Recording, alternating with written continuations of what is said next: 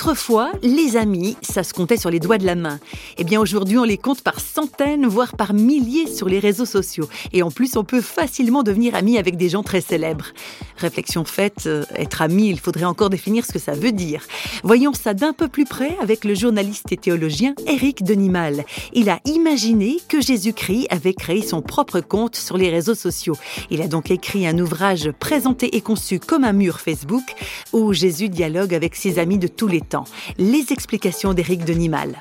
D'un seul coup, comme ça, il est apparu, il a ouvert un compte, il va rencontrer ou retrouver les copains d'hier, les copains d'avant, ça veut dire la troupe des disciples, entre autres, ou Marie-Madeleine. Et puis il va rencontrer aussi des gens d'aujourd'hui, des gens connus et puis des anonymes. Euh, les gens connus avec leurs préoccupations, les petits clins d'œil avec l'actualité, et puis les anonymes euh, qui, eux, sont un peu à la place du vrai lecteur euh, qui va découvrir au travers de ces conversations insolites et improbables des questionnements ou bien des réponses ou bien oser enfin poser des questions importantes à Jésus.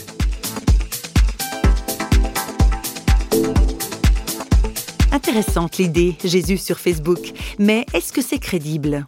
Euh, crédible certainement. Euh, Jésus aimait bien aller à la rencontre des gens, Jésus aimait bien les places publiques, et je pense que si les réseaux sociaux euh, tels que nous les connaissons aujourd'hui avaient existé, il aurait été sans doute un des premiers à s'y inscrire.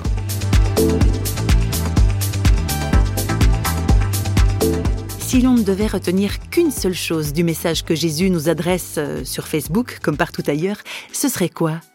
Ce serait euh, J'ai vraiment envie de faire de toi un ami. Ça me semble être la première des choses. Euh, aujourd'hui, il me semble que si nous pouvions nous tourner vers les autres en disant est-ce que tu peux vraiment, mais pas virtuellement au travers de Facebook, mais est-ce que tu peux vraiment devenir un ami? Alors je pense que les choses euh, et, l'ambiance dans laquelle nous vivons seraient complètement différentes.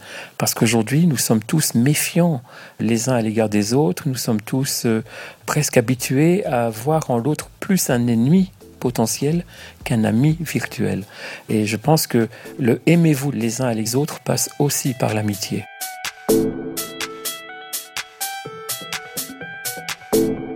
donc euh, Jésus ami de nous, autrement dit l'amitié de Jésus, ça consiste en quoi exactement?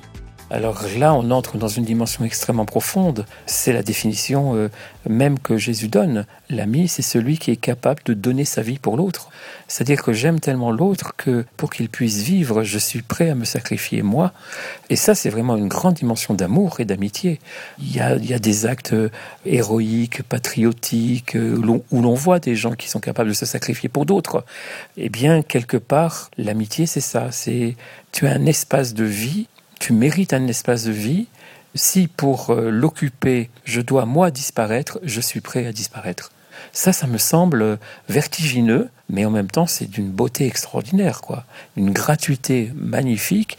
Moi, c'est quand je, quand je lis l'évangile et quand j'entends Jésus parler, j'ai l'impression que c'est ça qu'il dit en permanence.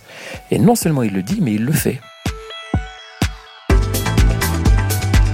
bien voilà des propos qui font écho à ce très beau proverbe ⁇ Un ami fidèle est un abri robuste, celui qui le trouve a trouvé un trésor ⁇